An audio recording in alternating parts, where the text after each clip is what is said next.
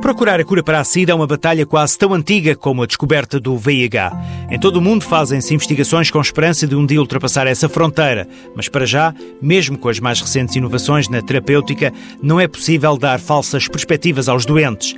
A afirmação pertence a Rui Marques, diretor médico em Portugal da farmacêutica Bristol Myers Squibb, que garante pelo menos a existência de muito trabalho para fomentar a cura. A filosofia da farmacêutica, com conhecimento acumulado ao longo de 30 anos, passa por juntar nesse processo os vários agentes envolvidos. A farmacêutica BMS chamou esta tarefa Partnering for Cure. É o tentar juntar o conhecimento adquirido e profundo que tem a parte clínica com a parte das pessoas que ligam ou que estão mais, numa perspectiva mais, como nós às vezes dizemos, mais por trás do microscópio, anatomopatologistas, biólogos, gente de, eh, de, outras áreas de ciência que não médica, mas tens o seu input para dar. E uh, o de tentar, que é construir uma espécie de pirâmide de conhecimento, país a país, para que se consiga atingir o topo da pirâmide, no qual reforço está a cura. Vamos perceber como se trabalha no terreno o Partnering for Cure, um projeto a nível mundial que, em Portugal, entre outros, tem a participação da infecciologista Emília Valadas. É um projeto com muitos anos, mas mais interessante que isso, penso eu, é, é o facto de incluir pessoas de nacionalidades diferentes, mas com backgrounds diferentes em termos da abordagem à infecção por VIH.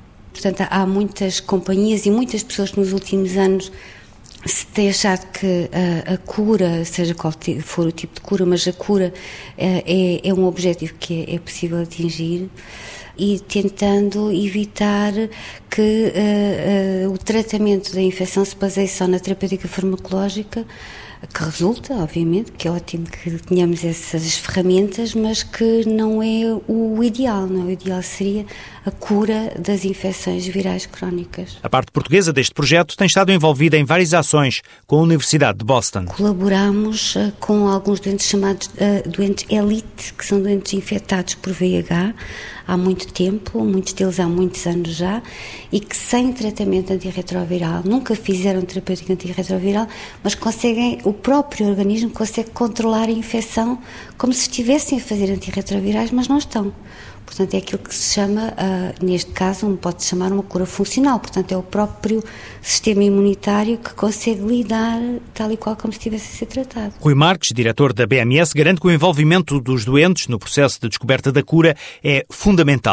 Afinal, são eles quem melhor conhece a doença. Quem mais sabe dos efeitos adversos da medicação, por exemplo. É por isso que eu acho que a companhia está também desenvolvendo programas nesse sentido, em que, por intermédio dos médicos, consiga aumentar aumentar a ligação com os doentes para que o manancial de conhecimento dos doentes possa ser utilizado em que o próprio doente ensine e ajude os outros. O programa Xi é um desses casos. É um projeto pioneiro na Europa dirigido a mulheres. Consiste numa formação dada por médicos a seropositivas e tem por objetivo criar um grupo de facilitadoras, mulheres infectadas com o VIH, que, por sua vez, vão dar informações e esclarecimentos a outras mulheres nas mesmas circunstâncias. Teresa Branco, médica que há muitos anos lida com esta temática, explica melhor. Os temas são muito variados. Vão desde a saúde da mulher, a saúde geral, de, de, cuidados ginecológicos, eh, até, por exemplo, à gravidez, que é uma situação que ainda deixa muitas dúvidas em, em muitas pessoas.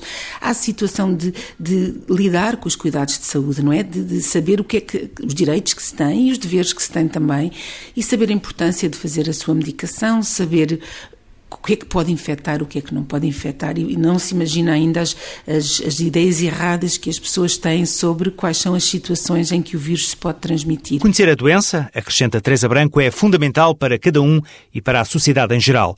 Complicado é a disponibilidade de tempo para entrar nestas ações, que começaram por se realizar nos hospitais Amadora Sintra, Cascais, São João no Porto, Coimbra e em Portimão. As mulheres ficam com os números de telefone umas das outras, não é? E depois o apoio é, às vezes é muito mais informal do que formal, mas isto é como lançar as sementes, nós estamos a lançar as sementes para isto depois poder crescer ao longo do país. Já foram formados pelo programa XI cerca de 30 mulheres com idades que variam entre os 20 e os 60 anos. Além de médicos, participam nas ações outros profissionais da área dos cuidados de saúde, como enfermeiros e psicólogos. Uma ideia muito vincada no programa XI é contribuir para a mulher aprender a tratar de si. Desse modo, vai tratar melhor dos outros. Afinal, ela costuma ser o suporte da família.